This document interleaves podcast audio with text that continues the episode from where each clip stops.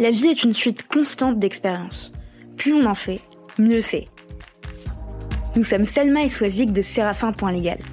Avec Parole de juriste, nous vous proposons de décortiquer pour vous les parcours de juristes d'entreprises inspirants. Ils vous partageront leurs réussites, leurs échecs, leurs doutes et tous les conseils utiles aux nouvelles générations de juristes. Notre objectif Vous mettre à disposition toutes les recettes pour progresser dans votre carrière de manière concrète. Bonne écoute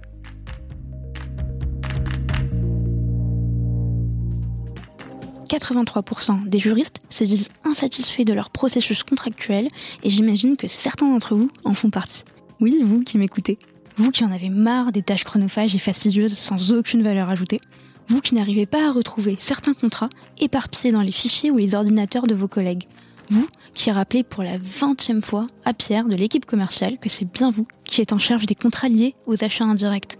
Ou encore vous qui avez été informé la veille pour le lendemain de l'échéance d'un contrat et qui n'avez pas pu le gérer aussi bien que vous le souhaitiez. Chez Séraphin Légal, nous pensons que tout ça n'a plus de place dans votre quotidien et notre logiciel de gestion de contrat est justement conçu pour vous simplifier la vie et celle de vos interlocuteurs. Pour en savoir plus, n'hésitez pas à nous contacter. Nous vous avons laissé toutes les infos en description d'épisode. Bonne écoute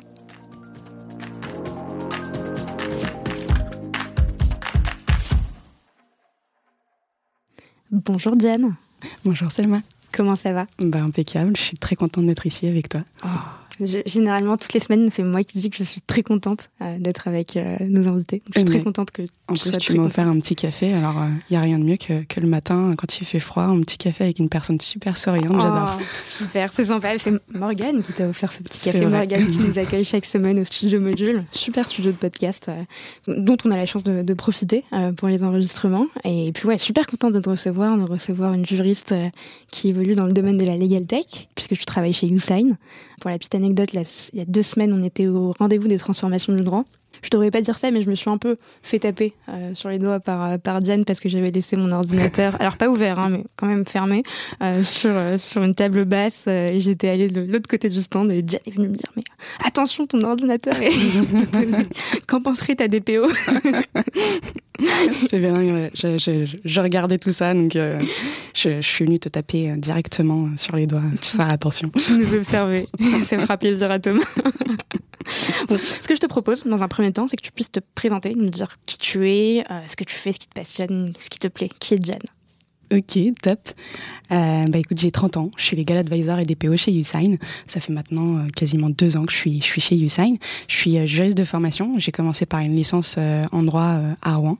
et puis après, je suis partie un peu plus dans le nord, vers Lille, pour, pour faire mon master 1 et 2 à l'université de Lille 2. Et puis, et puis j'ai atterri dans l'écosystème startup en 2018 chez, chez Meljet. Et puis, j'ai plus jamais quitté cet écosystème que j'adore beaucoup. Excellent. Et, euh, et on, verra que tu es très attaché euh, à la, aux entreprises et aux universités en Normandie, étant donné que je travaille chez USAN et que USAN est, est à Caen. Euh, on a une question rituelle chez, chez Parole de juriste. On se demande souvent ce que nos invités voulaient faire quand ils étaient enfants. Quel était ton rêve à ce moment-là? Tu voulais devenir juriste déjà? Pas du tout. À quel point tu veux est-ce que, que je remonte euh, dans le temps euh? Ton, ton, premier souvenir. je, je, suis passée par beaucoup beaucoup de phases, je pense comme beaucoup d'enfants. Euh, je crois que j'ai voulu commencer par être chanteuse ou musicienne et je voulais apprendre à faire de la guitare. Du coup, j'ai demandé à mon père de m'inscrire à des cours et avec la plus grande volonté du monde, il m'emmène au conservatoire de la ville. malheureusement, pas de pas de cours de guitare au conservatoire, du violon. Il me dit bon bah c'est à peu près pareil hein instrument à cordes, euh, voilà. Donc je me dit, bah, ok, c'est parti. Et bon, pas du tout, du tout euh, en phase avec, euh, avec ce que je voulais faire. Donc ça n'a pas duré bien longtemps, malheureusement. Ma carrière de musicienne s'est arrêtée là. Euh, bon, après, j'ai voulu devenir euh, vétérinaire parce que j'adore les animaux, j'adore les chiens et j'ai fini par en acheter un euh, il y a deux ans. J'ai j'ai voulu devenir aussi joueuse de tennis parce que pendant quatre ans, j'ai fait pas mal de tennis en compétition.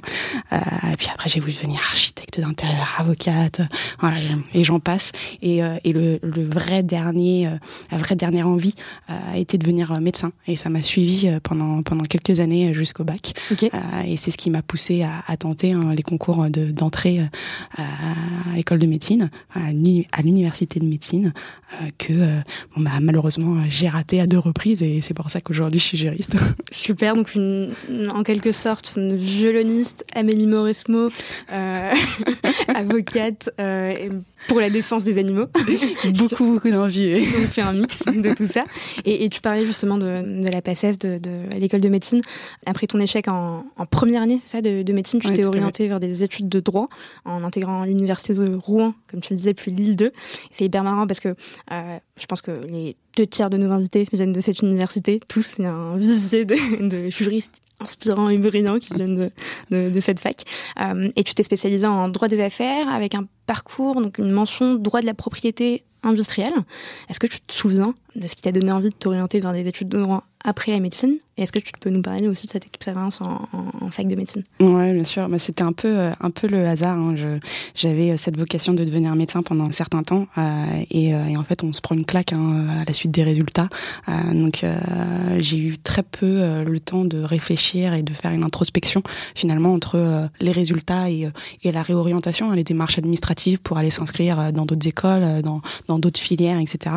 Et, et taper à la porte des facs pour leur demander, s'il vous plaît, prenez-moi ou c'était sur Parcoursup, enfin pour sur APB ou Parcoursup euh C'était euh, ouais, c'était exactement ça. C'était euh, taper à la porte parce que du coup à l'époque on j'étais plus prioritaire hein, mm. par rapport aux étudiants qui sortaient tout juste du bac. voilà, ils ont un peu un, rejeton hein, si mm. tu veux quelque part. et en fait, il se passe vraiment une seconde euh, où il faut que tu te dises euh, ok qu'est-ce que je veux faire maintenant alors que pendant deux ans euh, et voire plus tu as idéalisé une vie un métier un parcours donc assez compliqué et ouais ce, ce, cette période là a été relativement difficile parce que complètement perdu hein. je savais pas mm. ce que je voulais faire et, et, et ce qui adviendrait finalement de, de, de, de, mon futur. En tout cas, j'étais extrêmement pragmatique parce que je savais euh, et je connaissais les exigences du marché euh, qui font que je voulais être diplômée. Ça, c'était une certitude. Maintenant, diplôme en quoi?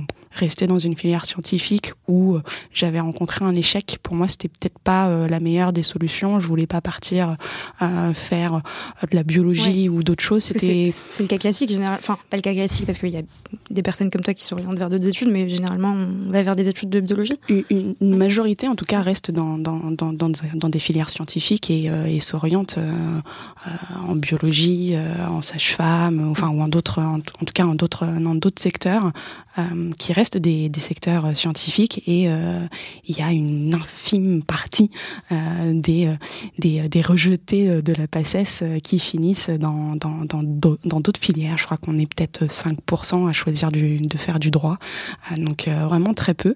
mais finalement, pour moi, c'était aussi un cap et de me dire, je fais le deuil de de, de, de ce parcours-là, de, de, de, cette envie de devenir médecin. Mhm. Euh, et pour moi, il fallait euh, vraiment que ça soit acté par une, une rupture euh, même brutale, mais voilà, on change, on change de cap et on, on recommence à zéro, euh, quitte à partir ailleurs. et c'est, c'est comme ça que j'ai atterri à l'université de Rouen. j'ai quitté un peu le, le, cocon familial à ce moment-là et découvert l'indépendance et puis et puis une autre une autre d'autres études, d'autres cultures académiques. une autre langue une autre langue complètement. Et j'ai une personne qui m'est très proche et qui a exactement le même euh, parcours que toi, donc euh, deux années de médecine et ensuite euh, des études de droit, très brillante comme toi, et qui pendant son parcours a beaucoup souffert du fait bah, d'être en décalage, d'avoir ces, deux années de décalage par rapport à, sa promotion et de se dire que bah, en fait ses amis qui avaient le même âge bah, avaient déjà commencé peut-être à travailler pour certains, pour d'autres avaient avancé dans les études de médecine alors que elle était encore dans un niveau peut-être un peu moins avancé sur ses études. Est-ce que c'est un sentiment que tu as eu? Ouais, c'est pas c'est pas évident, surtout à cet âge-là où euh, finalement euh, la maturité se, se ressent aussi quelque part. Mm. Euh, je pense qu'en plus j'étais arrivée à un stade où j'avais besoin de savoir où je voulais aller, alors que souvent quand on arrive en première année d'université, quel que soit le parcours, bon bah on découvre un petit peu, on se laisse le temps de la réflexion, etc. Et en fait, avoir déjà une réorientation dans son backpack, mm. comme on dit, euh, c'était euh, euh, pour moi une obligation quelque part de me dire bon, c'est ma deuxième chance, je peux pas la rater, j'en aurai pas une troisième, j'en aurai pas une quatrième, j'en aurai pas une cinquième. Donc en fait, quoi qu'il arrive, il fallait que j'y aille et, que j'essaye de trouver tant bien que mal ma voie dans les universités de droit et c'était pas c'était pas évident hein, parce que l'université de droit c'est c'est c'est c'est pas pour tout le monde, je mm. pense. Pour moi, mes, mes premières années de droit ont été relativement compliquées, justement, peut-être parce que c'est trop généraliste. Mm-hmm. et c'était aussi la raison du choix hein, de l'université de droit. Je me suis dit, bon, je sais, ne sachant pas quoi faire, euh, je m'oriente euh, vers du droit. Comme ça, ça me laisse largement le temps euh, de réfléchir et parce qu'il y a tellement de débouchés possibles que voilà, je vais forcément trouver mon bonheur. Mais au final, première année, première déconvenue, c'est que c'est tellement généraliste que je, je, suis perdue, quoi. Je ne sais pas où je vais. et, et, en fait, on a tous en tête que quand on fait du droit, on va devenir avocate, on va devenir juge, on va devenir notaire. Enfin, voilà, tu vois, les métiers que tout le monde connaît, qui sont très spécifiques, mais en fait, il en existe tellement d'autres des métiers, mm. mais qu'on ne connaît pas, qui ne sont pas communiqués, euh, voilà, qui on, informe très peu finalement les étudiants et, c'est dommage parce que du coup, je pense que on est tous un peu perdus finalement quand on arrive à l'université. On est clairement perdus. Effectivement, on parle pas de ces métiers et euh, on a eu euh, exactement la, même expérience de se dire mais en fait non, j'ai pas spécifiquement envie de, devenir avocate ou notaire. Un petit clin d'œil à mon père qui veut que je voulait que je devienne notaire à Marrakech parce que le marché de l'immobilier était super intéressant à Marrakech. Bref. Et donc tu sors de l'école de médecine, tu arrives en fac de droit, tu t'assois en amphi, euh, tu te souviens de ton premier souvenir euh, à ce, moment-là? Est-ce que tu as eu droit à la phrase euh, Regardez à droite, regardez à gauche, une des personnes ne sera plus là l'année prochaine ou je sais pas quoi. Alors non, cette phrase-là, je, l'ai eue en passesse, je l'ai pas eue à l'université de droit mais on a eu un, un long discours hein, du doyen euh, de l'université, euh, euh, nous souhaitant la bienvenue évidemment, et puis et puis nous expliquant aussi tous les enjeux du juriste de demain et les compétences qu'il doit acquérir au fil au fil du temps, etc., etc. Et, et, et finalement c'était c'était une bonne entrée en matière. En tout cas, ça, m'avait motivé hein, ce petit ce petit ce petit discours. néanmoins là où je, je, suis revenue un petit peu un petit peu euh, euh, où, j'ai, ouais, je, suis descendue un petit peu, c'est, euh, c'est au moment où on a eu les premiers cours, les premiers cours en amphi qui étaient surchargés.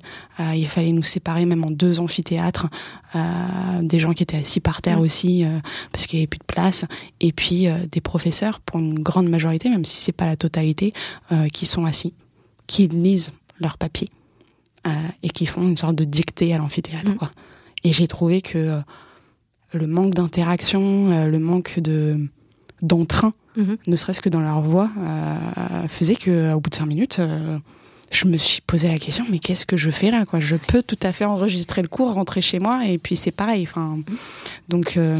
t'avais plus les cours enregistrés de, de, de l'école de médecine Non, j'avais plus ça. Bon, j'ai quand même malgré tout récupéré euh, des cours des anciennes années et quand je comparais, c'était exactement pareil. Quoi. Donc, à quelques mouvements législatifs euh, près. Exactement. Mais bon, c'est voilà, je trouve que ouais, euh, il y a malgré tout eu hein, plusieurs plusieurs professeurs, hein, un ou deux qui étaient euh, euh, qui tentaient de changer les choses, souvent mhm. des professeurs plus jeunes, mhm. qui peut-être regrettaient aussi ce mode de fonctionnement, ce mode d'enseignement.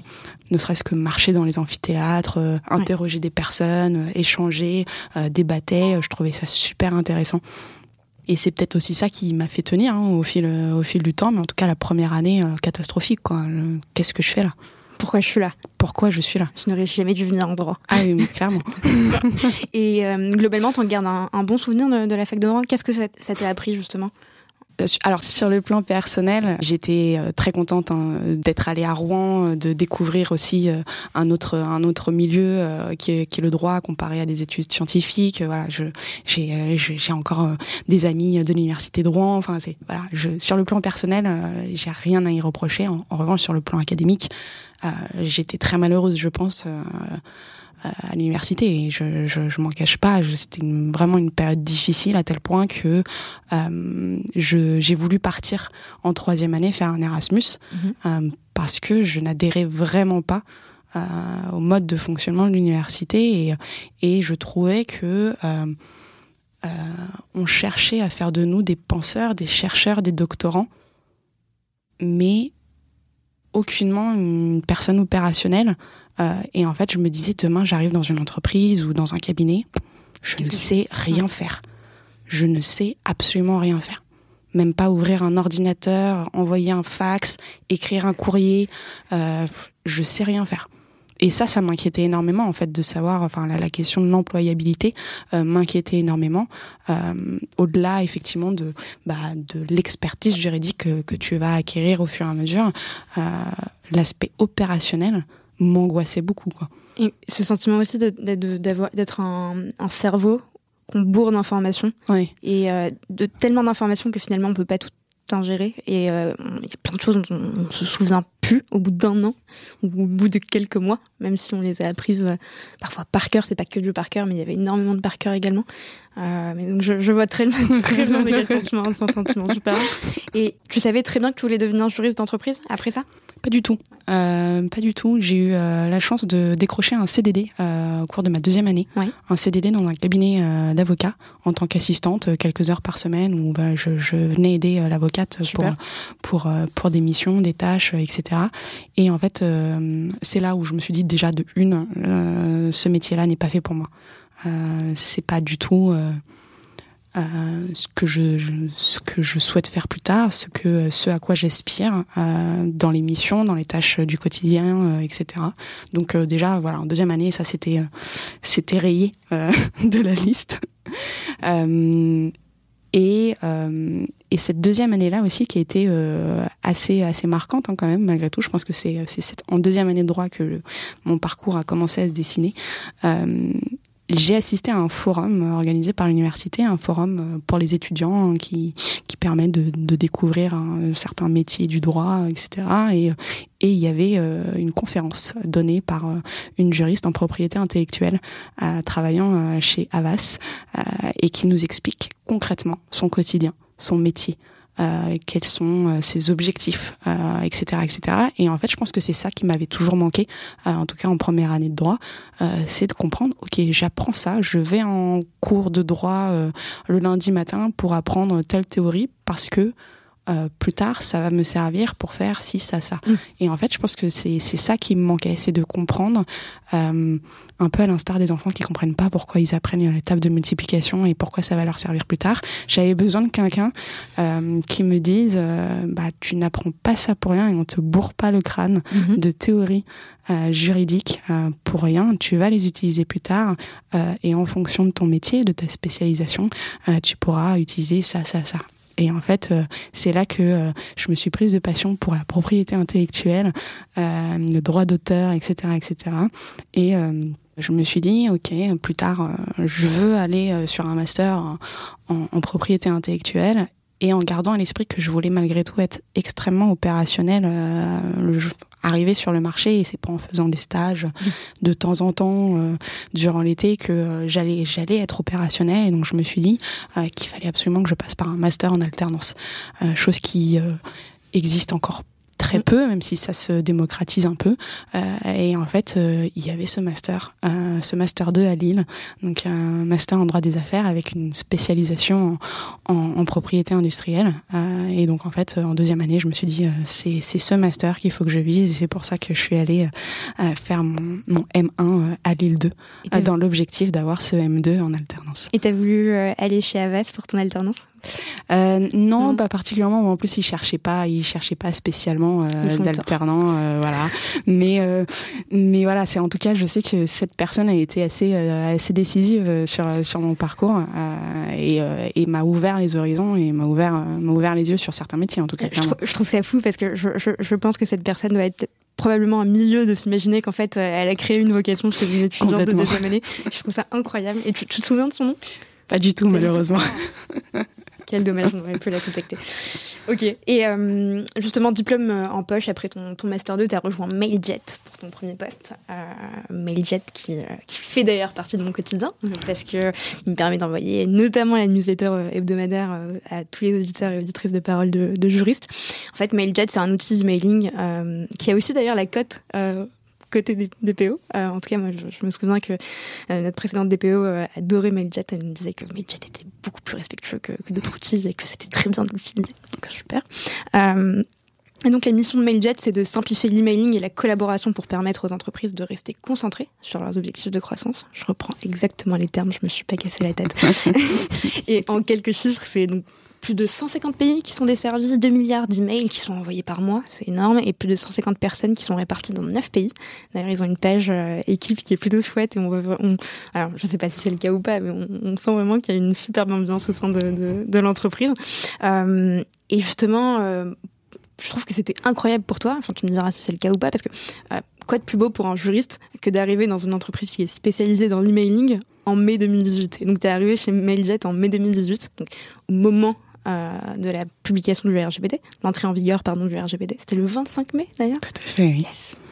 Et, et euh, est-ce que tu te souviens, euh, dans un premier temps, de la manière dont tu as décroché ce poste et pourquoi justement avoir choisi une structure comme Mailjet plutôt qu'un grand groupe comme Aves Ouais, ouais, ouais. Bah, je, te disais justement que pour mon master 2, je cherchais du coup un, master en alternance. Euh, et donc du coup, euh, je décroche ce fameux master 2 euh, en alternance à Lille. Et donc maintenant, il faut trouver son alternance. Et, et à, l'époque, cherchait, cherchait un stagiaire. Donc du coup, je réponds à l'offre en me disant, bah, je suis très intéressée, les missions me plaisent. Néanmoins, est-ce que vous ne cherchez pas euh, quelque chose euh, sur du long terme euh, Parce que moi, je cherche une alternance.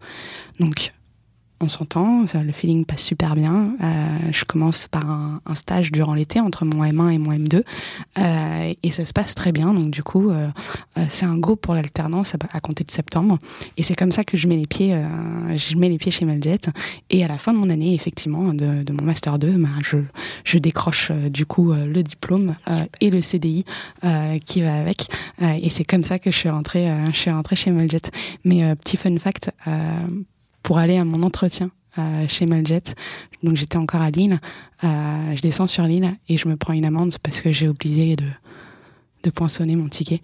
et je me suis dit, ah mince, fait, il vaut mieux que tu fasses demi-tour et que tu annules le rendez-vous parce que euh, je crois que ça va mal se passer. Euh. T'es très superstitieuse à ce point de te dire, non, il faut que je fasse demi-tour, J'y suis quand même allée, mais j'étais pas très bien. Toi, t'aurais dû la faire passer en note de frais. ok. Et, et, et Mailjet plutôt qu'un grand groupe Pourquoi? Euh, Je connaissais pas du tout l'écosystème startup à l'époque. Euh, vraiment, c'était euh, du pur hasard. Du pur hasard. Euh, je pense que tu me parlais de startup. Je te regardais avec des grands yeux. Ça veut dire quoi? C'est quoi la définition d'une startup? Je ne sais pas. donc, je ne connaissais vraiment pas. et je te dis, c'est vraiment en répondant juste à l'offre, hein, l'offre de stage, euh, que je me dis bon bah banco, ça a l'air super. Euh, c'est pas, euh, c'est pas d'une façon un peu caricaturale un stage café photocopieuse. Mhm. C'est des choses, en tout cas, ça me parlait et j'ai la sensation de que j'allais pouvoir faire des choses et que j'allais être autonome pour accomplir plein plein de choses. Donc en fait c'est ça qui qui m'a plu. Euh, et donc du coup bah en rencontrant euh, en rencontrant un responsable juridique et puis euh, puis les deux d'équipe, je comprends assez vite que bah on est sur une équipe qui est très réduite où tu vas pouvoir être libre de faire plein de choses, de mettre le pied à l'étrier et de devenir opérationnel finalement. Et c'est ce que je cherchais depuis le début, c'est c'est vraiment de voilà de mettre ma main euh, dans le process euh, et de d'accomplir euh, d'accomplir des choses quoi. Donc ils avaient déjà combien d'années d'existence à cette période, Medjet Ils sont de 2011, donc moi je suis arrivée en 2018. Voilà, ouais, donc ils avaient déjà réfléchi à, à, recruter des juristes au sein de l'équipe. Enfin, c'était déjà bien avancé à ce niveau-là? Euh, bah, ils avaient qu'une seule juriste, hein, donc euh, une seule juriste qui s'appuyait sur sur une stagiaire. Donc effectif, hein, relativement réduit. Et puis c'est malgré tout beaucoup beaucoup de travail hein, quand on est juriste unique.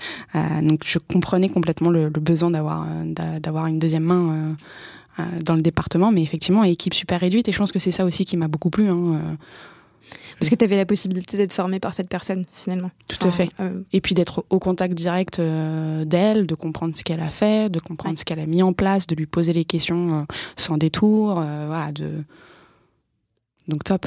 Excellent. Et, et, euh, et, donc cette personne, c'était Darine Fayad, c'est ça? Tout à fait, oui. Très bien, je suis allée me renseigner. J'ai lu un petit article sur le journal du net sur Darine Fayad qui, qui témoignait sur l'expérience euh, qu'elle avait eue euh, pour préparer justement la, la, l'entrée en vigueur du, du RGPD.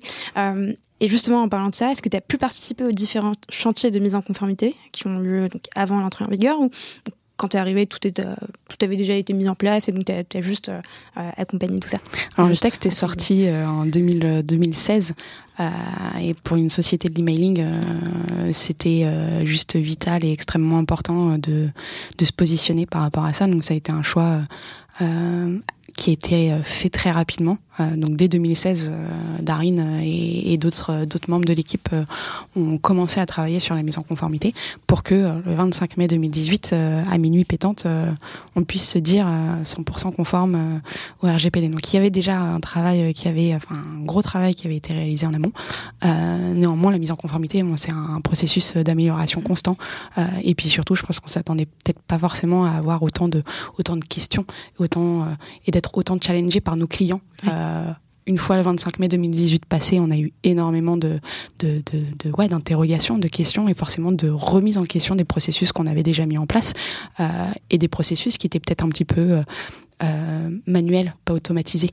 donc il a fallu, quoi qu'il arrive, bah, continuer à améliorer tout ça euh, et, euh, et, à se reposer tout un tas de questions, à redéfinir euh, ce qu'on avait mis en place, pourquoi on l'avait mis en place, est-ce qu'on peut pas le faire autrement. Et puis après, il y a eu, il y a eu des jurisprudences qui sont tombées, des amendes de la CNIL qui sont tombées et qui nous ont permis aussi de mieux comprendre ce qu'on avait fait, ce qu'on avait fait de bien ou ce qu'on avait fait de mal et ce qui nécessitait d'être amélioré.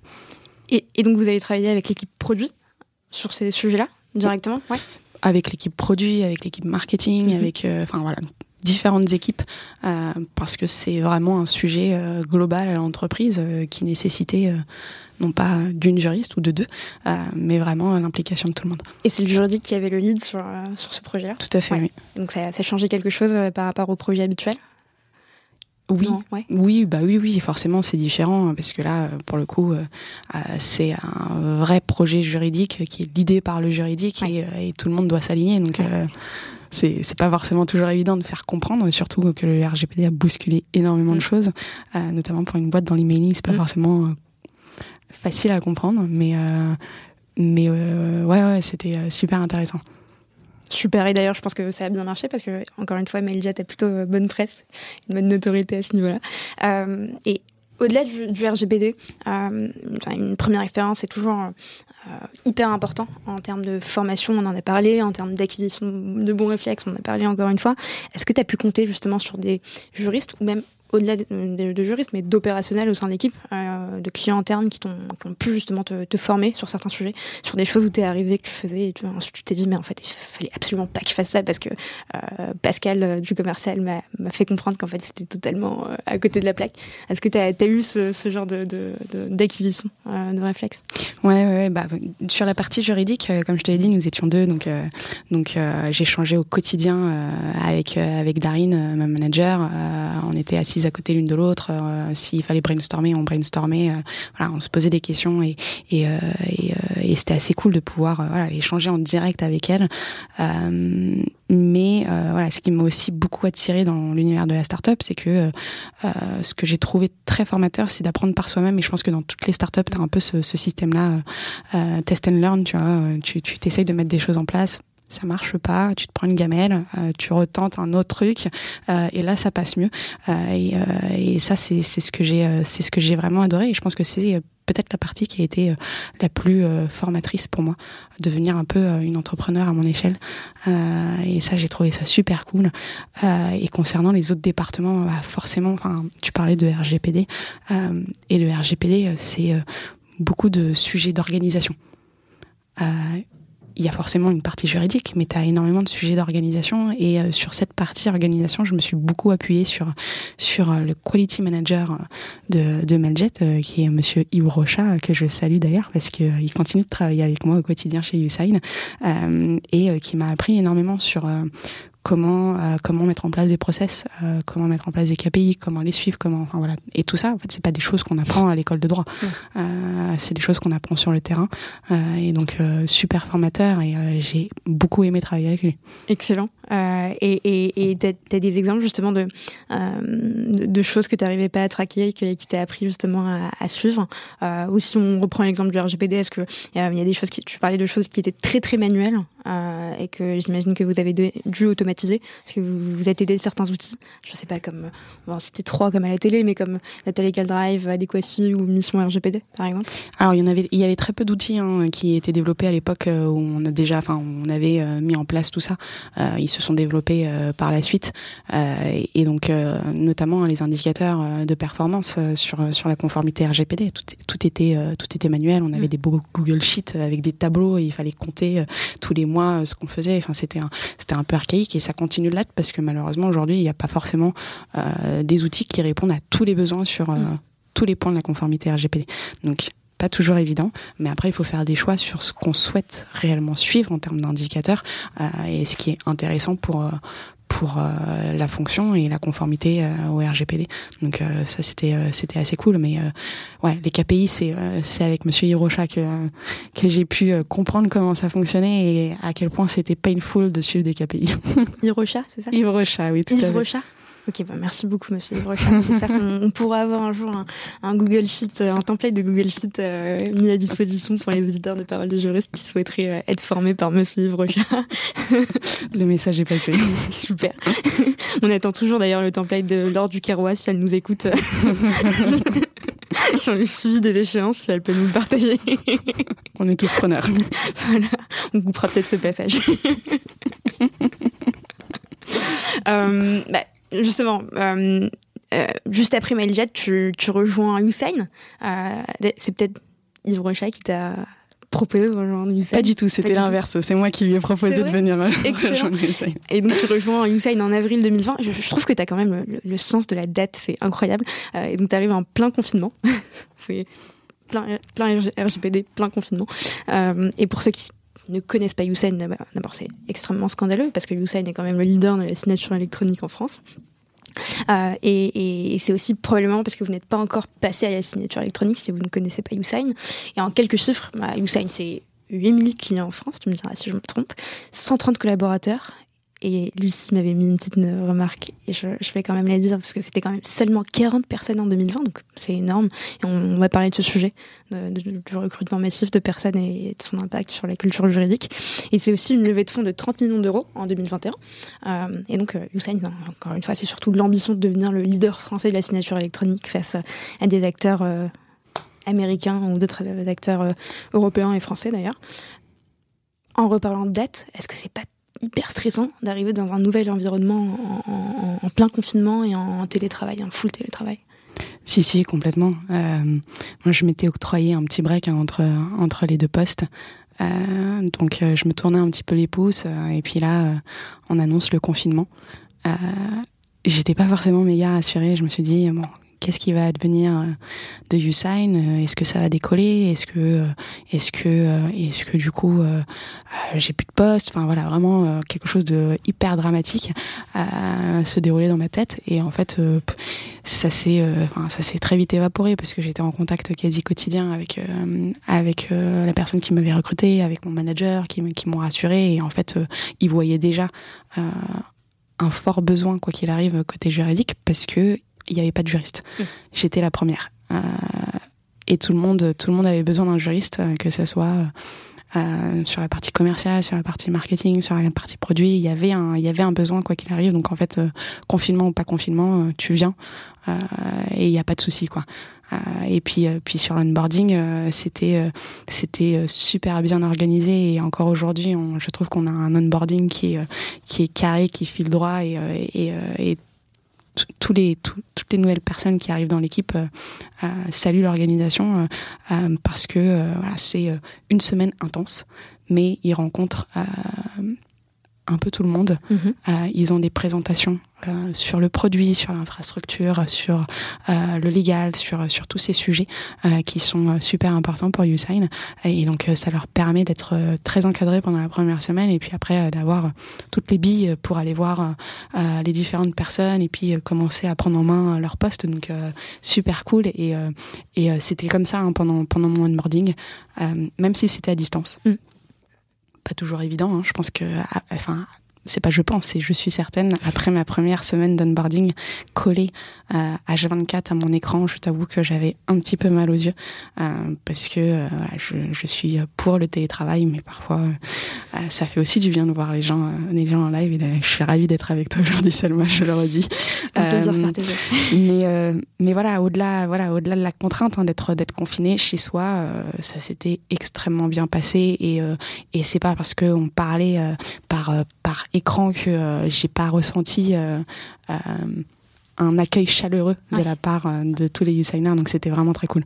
Excellent. Et hyper rassurant d'avoir euh, quelqu'un qui te, qui te dise bah, en fait euh, confinement ou pas on a besoin d'un juriste. Donc en fait t'inquiète pas on va pas séparer de toi au bout de, la fin de la période d'essai juste pour ça. C'est ça ouais, c'est super cool ça. Trop bien. Et tu te souviens de, de, tes premiers jours et des premiers chantiers que tu as lancés? Ouais, bah. Euh... Mis à part la semaine d'onboarding. euh, les premiers jours euh, étaient euh, plutôt euh, voilà, des, des, des journées d'écoute, d'observation, mm d'échange beaucoup, formel ou informel, hein, à côté d'un café pour discuter, papoter, chit-chatter. Et parfois, c'est même parfois dans des conversations un peu plus informelles que tu découvres des problématiques que toi en tant que juriste tu peux résoudre et donc ça c'est super intéressant. Euh, mais voilà les premières euh, deux trois euh, semaines c'était vraiment ça. C'était de l'écoute de la compréhension du fonctionnement de la société des process actuels auditer les outils qui sont déjà utilisés et puis leurs contraintes leurs avantages les inconvénients enfin voilà tout ça pour pouvoir derrière choisir et prioriser un petit peu une roadmap à, à six mois, un an et, et voir comment comment je peux aider les différentes équipes. Et, et le premier sujet que j'ai récupéré euh, c'était euh, le sujet de la contractualisation client, euh, qui était géré en grande partie par notre président Luc Palavidino, et qui n'est pas juriste hein, et qui s'est débrouillé comme il pouvait, mais qui s'est débrouillé comme un chef. mais voilà, il avait besoin aussi de, de déléguer cette partie-là pour se concentrer sur mm. sur sur sur d'autres sujets. donc c'est vraiment le premier topic que j'ai récupéré. Et, et euh, avec la mise en place de choses qui selon toi, était nécessaire euh, d'un point de vue euh, juridique euh, une, Forcément une amélioration de, de, de ce processus de, de, contractualisation?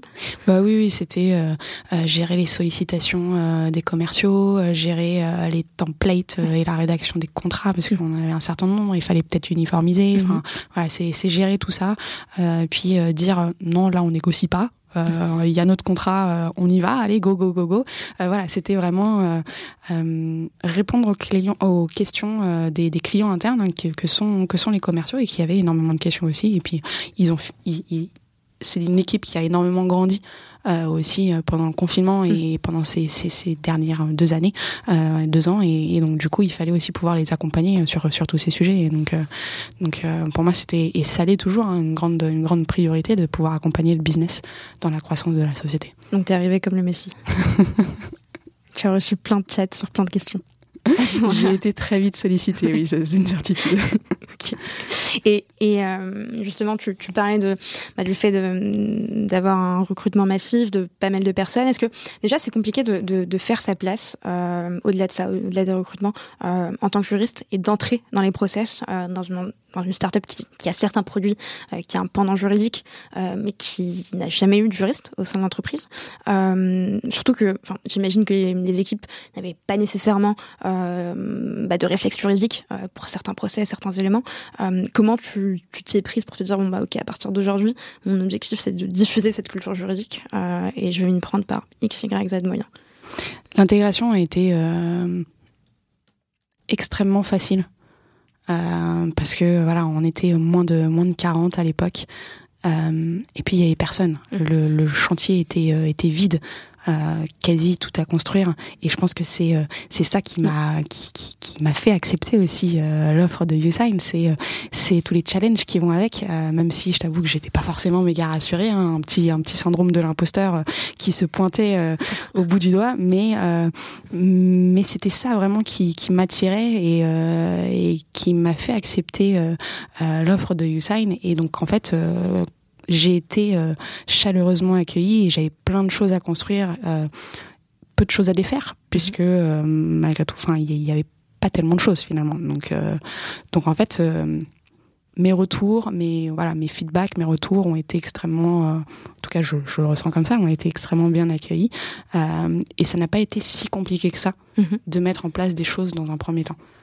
parce qu'au contraire, les équipes étaient très preneuses d'un cadre euh, d'une direction et surtout de, de, de, retour, de savoir qu'est-ce qu'il faut faire, qu'est-ce qu'il faut pas faire, parce que ils touchaient tous à du juridique, mhm. mais ils étaient absolument pas rassurés de le faire. Oui. Oui, oui. Leur responsabilité n'est pas nécessairement engagée si euh, ils se trompent sur un, élément, s'il n'y a pas de délégation de pouvoir sur un sujet. Non, leur responsabilité personnelle n'est pas engagée, mais euh, malgré tout, ils n'étaient pas rassurés de, de, toucher à tout ça. Il y a une réflexion, euh, malgré tout, juridique à avoir, des, des, réflexes, comme tu le dis, qui ne sont pas innés si tu ne fais pas des études de droit. Enfin voilà, il y a tout ça. Et bon, ils le faisaient tous, par obligation, quelque part, et par devoir parce qu'il n'y avait rien d'autre. Euh, mais je pense qu'ils étaient aussi quelque part rassurés de voir euh, une autre personne arriver euh, pour déléguer un peu le sujet et de se dire bon bah c'est plus sur mes épaules quoi. Et est-ce que tu avais justement ce, sentiment d'avoir un certain blocage face à certaines personnes au sein de l'équipe, c'est-à-dire à certains clichés sur le juridique, sur le fait que ça puisse empêcher X ou Y fonction, fonction d'avancer sur un projet ou un autre? Est-ce que c'est quelque chose que tu as ressenti au sein de l'équipe? Non, bah... Je peux citer des noms, c'est le moment. On va couper au montage. euh, non, pas du tout. Euh, après, malheureusement, euh, dans toutes les sociétés, le juriste à l'image hein, de du juriste support, un peu comme un support IT mhm. auquel on vient juste poser des questions et, et que ça, ça irrisse les poils quand ton juriste dit bah ça dépend oui, non, euh, voilà, tu attends une réponse, mais en fait, il te dit ça dépend. Mais euh, non, j'ai pas particulièrement reçu euh, des feedbacks en ce sens-là. Euh, J'essaye en tout cas un maximum d'accompagner au contraire les équipes et de leur expliquer pourquoi je fais tel ou tel choix. pour qu'ils comprennent et qu'ils se disent pas, moi c'est une décision complètement injustifiée et il y a que c'est du juriste qui donne les no-go et qui empêche, euh, qui empêche d'avancer. Je veux euh, au contraire euh, me défaire complètement de cette image, même si malgré tout, hein, elle colle un petit peu à la peau de, de, de tous les juristes. Donc non, j'ai. Et, et est-ce que ta méthodologie, si je prends l'exemple de mon poste, et typiquement moi je suis toute seule au, marketing chez, chez Sarafin, et donc quand je suis arrivée, l'objectif c'était de faire en sorte d'attaquer cadeau par cadeau ou, point par point et de pas tout faire en même temps. Est-ce que tu as eu cette même méthodologie de te dire bon, il y a forcément des choses que je vais devoir gérer au quotidien, mais sur euh, des, sujets hyper importants, je vais les tacler euh, étape par étape, euh, trimestre par trimestre. Ouais, c'est super important de, de, faire ça. Je dis pas que je le fais de façon parfaite. J'ai encore beaucoup de choses, enfin des, beaucoup de points d'amélioration, mais c'est extrêmement important de pas paralléliser les sujets. Et malgré tout, quand tu es euh, juriste unique. Moi, j'ai la chance d'avoir été euh, rejointe par une deuxième personne il y a quelques mois, mais euh, il y a encore pas si longtemps, j'étais j'étais la seule à bord. Et en fait, tu paralyses très très vite les sujets parce que tu es pingé à droite à gauche, mm. on te sollicite pour tout un tas de choses, et c'est très compliqué de dire bah je peux pas, je peux pas, mm. non, reviens dans trois mois parce que là, euh, j'ai d'autres prios. Euh, c'est pas mois, ce sera déjà fini. Voilà, dans trois mois, ça sera déjà fini. Et puis euh, peut-être que c'est ça le risque aussi, c'est que si tu ne leur réponds pas, bah ils vont un peu passer entre les entre les mailles du filet et puis trouver une solution juridique qui n'est pas du tout satisfaisante. donc c'est compliqué de dire non mais euh, je pense qu'il faut euh, être extrêmement organisé. Euh, on a parlé un petit peu tout à l'heure avant d'enregistrer des Legalops et je pense que ça c'est un vrai sujet pour moi parce que au-delà de l'expertise juridique qu'il faut mhm. avoir quand tu es juriste d'entreprise, je pense que c'est extrêmement important dans un premier temps de savoir s'organiser et de fluidifier les échanges avec les clients en interne, mais les clients aussi en externe pour que tout soit le plus simple possible et le plus facilité euh, possible. C'est une démarche que je voudrais mettre en place actuellement chez, chez Hussein? Complètement. Ouais. Complètement. Et, dans une scale-up, euh, ça, ça, prend, ça prend du sens. Hein. Et tu en as discuté avec, euh, avec Émilie Tokar Kalem, qu'on aime beaucoup chez pas mal de juristes, chez Séraphin. Tout à fait, j'ai eu la chance de la rencontrer. Euh, et, euh, et, ça s'est super bien passé. Le feeling euh, s'est très bien passé et je pense que voilà, elle comprend complètement mm. ses problématiques et, et, je trouve ça génial ce qu'elle est en train de faire, de bouger un petit peu les lignes pour pour parler davantage de l'égalops et je pense qu'elle elle rendra service à beaucoup beaucoup de juristes. Tu fais d'ailleurs partie de la commission Legal ou tu comptes, comptes l'intégrer je, je, l'espère, pourquoi pas. il, faut, il faut une validation, il faut un parrainage. C'est vrai. Nous, on veut bien te parrainer. on n'y est pas, mais on veut bien te parrainer. Bah, avec plaisir. Et tu disais, juriste unique, c'est faire 36 000 choses à la fois. J'imagine euh, de, de, la partie euh, contractuelle à, à la partie, j'imagine, RH sur les contrats de travail, encore une fois, ou d'autres sujets, euh, pas forcément liés à, des contrats de travail, ou encore donner des conseils sur la partie produit. Quelle est la partie qui te, qui te passionne le plus? Alors, je pense que dans un premier temps, j'ai bien défini mon scope euh, et mes missions. Mmh. Euh, on est arrivé chez Usain je dis ça, je ne veux pas y toucher parce que ça n'est pas ma spécialité et que encore une fois, on peut pas, euh, on peut pas gérer tous les sujets. Euh, donc c'est extrêmement important de définir ce que toi tu as envie de faire mhm. euh, quand tu arrives dans une entreprise euh, et euh, ce que tu n'as surtout pas envie de faire pour que les choses soient claires et que tu communiques finalement aux différentes équipes ces, intentions et les missions qui sont les tiennes. donc RH, ça n'est pas ma spécialité et nous avons des ressources humaines qui sont qui sont là pour ça et qui sont extrêmement bien accompagnées.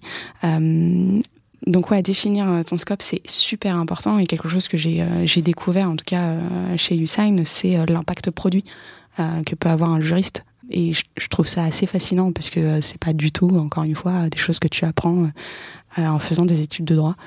et quand tu es dans une legal tech, forcément, le droit est un peu au cœur, au cœur du métier, au cœur de tes services, au cœur de ton produit. Et je trouve que j'ai toujours des discussions extrêmement intéressantes avec les product managers mm. pour comprendre comment euh, une réglementation, un texte, un article peut euh, se traduire mhm. euh, d'un point de vue produit, fonctionnalité, etc. Et je pense que et quel plaisir ils ont dû avoir, enfin, en te voyant arriver, en se disant ah, Diane va être une énorme ressource pour nous en termes de retour. je sais pas, je leur poserai la question. je, suis, je, suis sûre que oui, je suis sûre que c'est le cas. Et bah, justement, tu parles de, de Legal Tech, de l'importance euh, euh, de, de, de l'impact d'une réglementation sur, sur le produit. Est-ce que ça change quelque chose, euh, si tu fais la comparaison Mailjet et Usain, ça change quelque chose d'être juriste au sein d'une Legal Tech? Ouais, ouais, ouais, c'est euh, c'est assez différent. Euh, L'actualité juridique est extrêmement riche, euh, mm. surtout pour Usain qui fait de la signature électronique et, et qui a vécu un vrai boom euh, pendant pendant la période de confinement et pendant pendant cette période de Covid. donc ça peut être euh, assez euh, désarçonnant au début. Euh, parce qu'il y a des matières du droit que tu peux considérer tu peux mettre un petit peu en pause dans le sens où tu vas faire une veille tous les trois mois, six mois, voire un an. Mais chez Usain, c'est pas possible ça. Euh, surtout quand tu es dans une legal tech et que ça impacte nécessairement euh, tes services, ton produit. Mhm. Euh, c'est une veille au quotidien qu'il faut que tu réalises et c'est pas toujours évident. en plus de toutes tes missions, de faire de la lecture et de, de la veille au quotidien. Donc c'est pas c'est c'est pas toujours évident. mais je pense que c'est c'est c'est le plus gros euh, challenge hein, euh, euh, pour une juriste dans une dans une legal tech, c'est de se tenir informé finalement et d'être toujours à la page. Et puis ce que je trouve assez intéressant aussi, hein, on parlait du produit tout à l'heure, hein, mais dans une legal tech, souvent les premiers utilisateurs sont les juristes, les juristes, les avocats, les notaires, les huissiers, enfin voilà. Et, et donc du coup, je trouve ça extrêmement intéressant de faire euh, et d'échanger avec euh, avec les équipes produits pour qu'ils comprennent quels sont nos besoins en tant que juriste, euh, pourquoi telle fonctionnalité elle n'a pas forcément été bien pensée ou elle n'est pas forcément au bon endroit dans le parcours utilisateur, etc., etc. Et je trouve ça super intéressant d'échanger d'échanger sur ces sujets, alors que bah, précédemment chez Maljet par exemple, je n'avais pas forcément un, grand impact, c'était pas nécessaire. Mais dans une legal tech, c'est important. Tu as aussi un rôle finalement de ou, pas à toi de me le dire, mais de, de représentation. Euh, euh, quand on s'est croisé au salon des transformations de droit, je te disais, ah, tu, tu, fais la caution euh, juriste de, de, de, de Usain. Euh, mais c'est hyper important, euh, finalement, de d'avoir un, un, juriste au sein de l'équipe qui utilise le produit tous les jours et qui, qui est totalement convaincu que le produit est hyper, hyper utile, hyper pratique.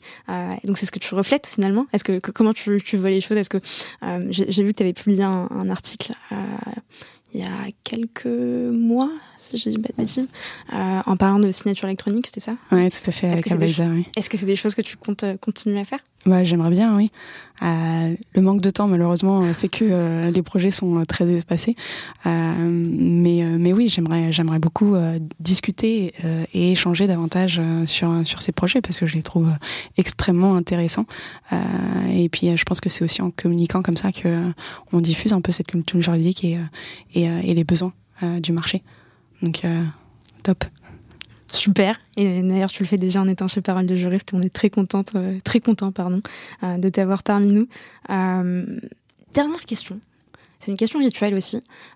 quels sont les challenges et les objectifs que tu voudrais réaliser et qu'on pourrait te souhaiter pour la suite de ta carrière? Le premier challenge pour moi, c'est de continuer à résoudre à résoudre des casse-têtes juridiques euh, chez Usain. Tu, vas rigoler, hein, mais ça fait quasiment deux ans euh, que je suis chez Usain et j'assiste toujours à des meetings euh, où je ne comprends absolument rien de ce qu'on me dit. je suis obligée de taper des coudes et pour qu'on me traduise, traduise ce qui était en train, en train d'être dit. Tu, parles de glossaire sur des termes techniques. ouais, tout à fait. donc je trouve ça, encore une fois, super drôle. Euh, ça te ça te met une claque toujours hein, euh, et euh, c'est désarçonnant, mais euh, mais c'est tellement challengeant et je suis enfin je suis très curieuse. Donc ne pas comprendre pour moi c'est c'est compliqué et j'ai au, contraire besoin de savoir ce qui se passe. donc ouais, des casse-têtes juridiques, je veux continuer je veux continuer à en faire et, et je pense que j'en ai encore pas mal devant moi à résoudre avec Usain euh, et puis accompagner la croissance, hein, accompagner la croissance de Usain. Aujourd'hui, euh, euh, on est en train de, on est en train de grandir et j'espère qu'on va continuer sur sur cette voie et j'aimerais voir l'équipe l'équipe s'agrandir encore. Super, donc vous êtes sur la bonne lancée. Je suis sûre que d'ici quelques quelques mois, on aura une équipe juridique qui sera qui sera bien plus fourni qu'aujourd'hui. On croise les doigts. Ouais.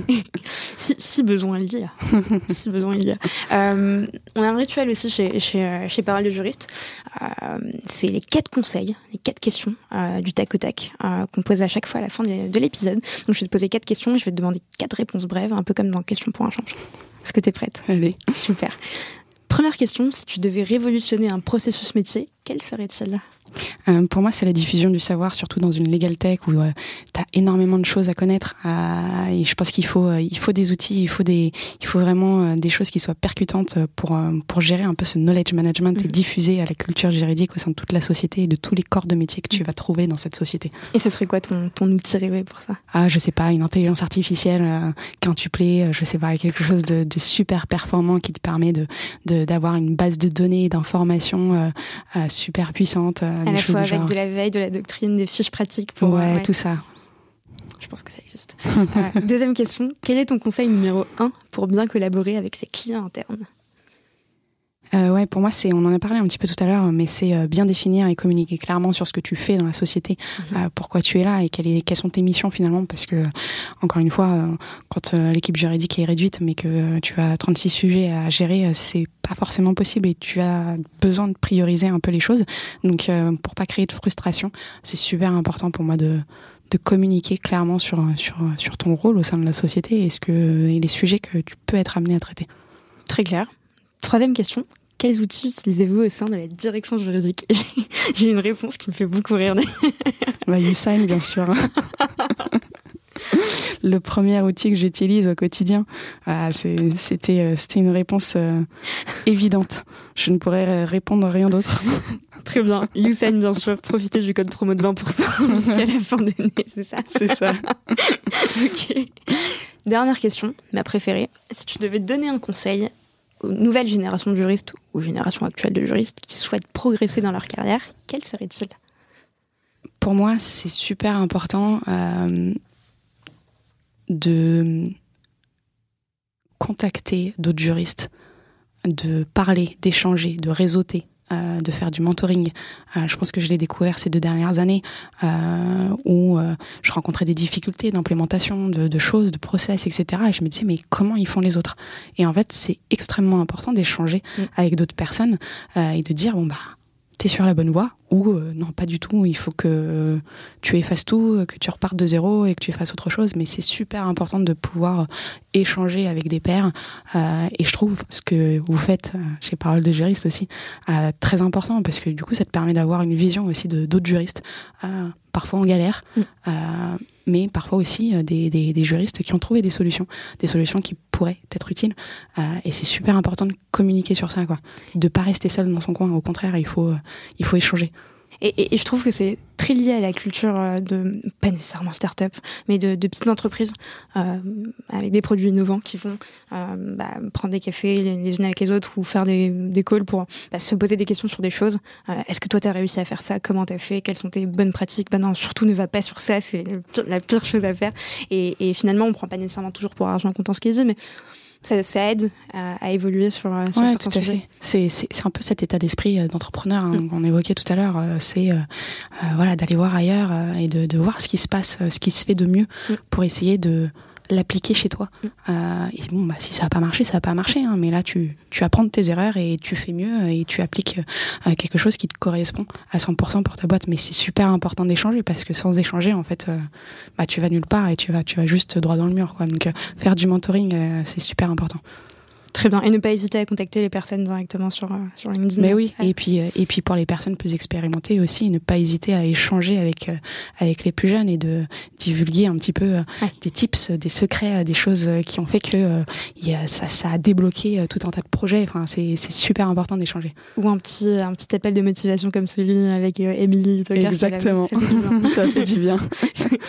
D'ailleurs, si on veut te contacter, on te contacte par quel moyen?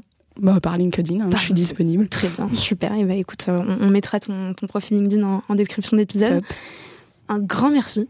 Merci à toi. D'être passé sur Parole de juriste. J'en profite pour dire que ça fait des semaines qu'on rêve d'avoir euh, Jen avec nous et que grâce à Lucie de chez YouSign, ça s'est enfin fait. Ça s'est enfin fait. Merci Lucie, qu'on a reçu également euh, sur, sur Parole de juriste. D'ailleurs, la seule non-juriste qui est passée sur le podcast. Bravo à elle.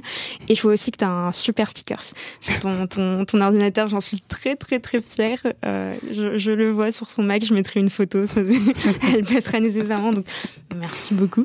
Puis, on te souhaite plein de choses pour la suite, de continuer à faire grandir ton équipe, de continuer à être aussi accessible et, souriante, c'est hyper agréable, et puis d'évoluer, de, de, mettre en place des process legal ups comme tu souhaites les mettre en place, et, euh, et voilà, plein de choses. Euh, ma conclusion commence à s'éterniser, il faut que je mette fin à cet épisode, donc je, je te remercie. Merci Selma. Et je te dis à très bientôt. Merci d'avoir écouté cet épisode jusqu'au bout. N'hésitez surtout pas à le partager autour de vous, ou encore comme moi, à inciter vos collègues à s'abonner au podcast. Si l'épisode vous a plu, laissez-nous 5 étoiles ou un commentaire, ça nous fait toujours extrêmement plaisir de lire vos retours. Enfin, si vous souhaitez découvrir comment Séraphin Légal révolutionne le secteur du contract management grâce aux nouvelles technologies, rendez-vous sur séraphin.légal, section Demandez une démo. Merci encore et à très vite